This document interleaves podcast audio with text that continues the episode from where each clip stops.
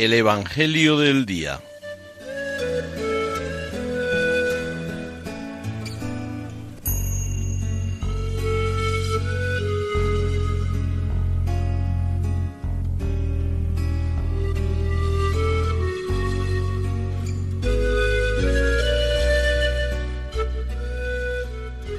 Del Evangelio según San Juan.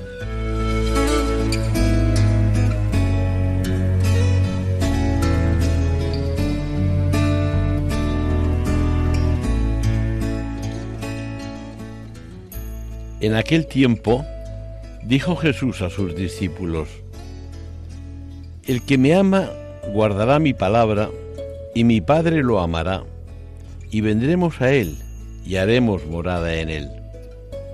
El que no me ama no guarda mis palabras, y la palabra que estáis oyendo no es mía, sino del Padre que me envió.